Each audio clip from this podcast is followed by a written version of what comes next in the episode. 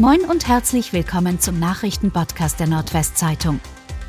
Heute ist Freitag, der 9. Dezember. Und das sind die regionalen Themen.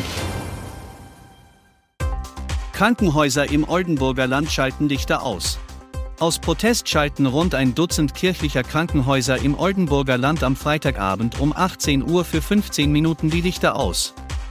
So wollen die Häuser in katholischer und evangelischer Trägerschaft auf den hohen Kostendruck aufmerksam machen. Die Aktion will die Sorge ausdrücken, dass in den Kliniken dauerhaft das Licht ausgehen könnte, teilte der Landescaritasverband für Oldenburg am Donnerstag in Fechter mit. 40 Jahre Forschungsschiff Polarstern. Das Bremerhavener Alfred Wegener Institut feiert eine Ikone der deutschen Polarforschung.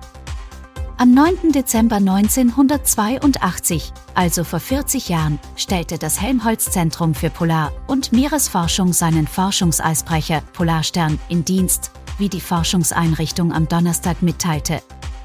Seither habe das knapp 120 Meter lange Spezialschiff auf seinen Reisen in eisige Regionen rund 1,8 Millionen Seemeilen oder 3,5 Millionen Kilometer zurückgelegt. Das entspreche nahezu 86 Erdumrundungen auf Höhe des Äquators. Autofahrerin rutscht mit Kindern in Kanal, Retter springt hinterher. Eine Autofahrerin ist mit ihrem Wagen in Großheide im Landkreis Aurich von der Straße abgekommen und kopfüber in einen Kanal gefallen. Mit im Auto saßen zwei sechs und zehn Jahre alte Kinder. Die 27-Jährige sei am Donnerstagmorgen aufgrund der Glätte von der Straße gerutscht, teilte die Polizei mit. Ein anderer Autofahrer wurde Zeuge des Unfalls, sprang ins Wasser und rettete die unterkühlten Insassen. Den ersten Erkenntnissen nach blieben alle unverletzt. Ein Kran musste den Wagen aus dem Wasser holen. Geldautomatensprenger kommt vor Gericht. Die Sprengungen von Geldautomaten in Hinte und Emden im Frühjahr 2019 werden im kommenden Jahr Thema vor einer großen Strafkammer des Landgerichts Aurich sein.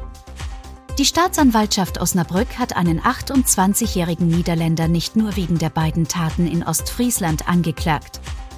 Der Beschuldigte soll im Zeitraum von Oktober 2018 bis August 2020 zudem an zwei Sprengungen im Raum Lüneburg sowie je einer in Tübingen, Ulm, Ingolstadt und Saarbrücken beteiligt gewesen sein. Die Band Scooter verliert innerhalb weniger Tage zwei Mitglieder. Innerhalb weniger Tage haben zwei Mitglieder die legendäre deutsche Dance- und EDM-Band verlassen, die mit Hits wie Hyper Hyper und How Much Is the Fish bekannt wurde. Schon am 5. Dezember gab Sebastian Schilde, seit 2019 bei Scooter, auf Instagram bekannt, die Band verlassen zu haben, am Donnerstag zog Michael Simon nach. Nach dem Weggang der beiden Mitstreiter besteht die Band nur aus dem Gründungsmitglied und Frontmann HP Baxter. Der als Hans-Peter Gerdes im Ostfriesischen der aufgewachsene Baxter gründete Scooter im Jahr 1993.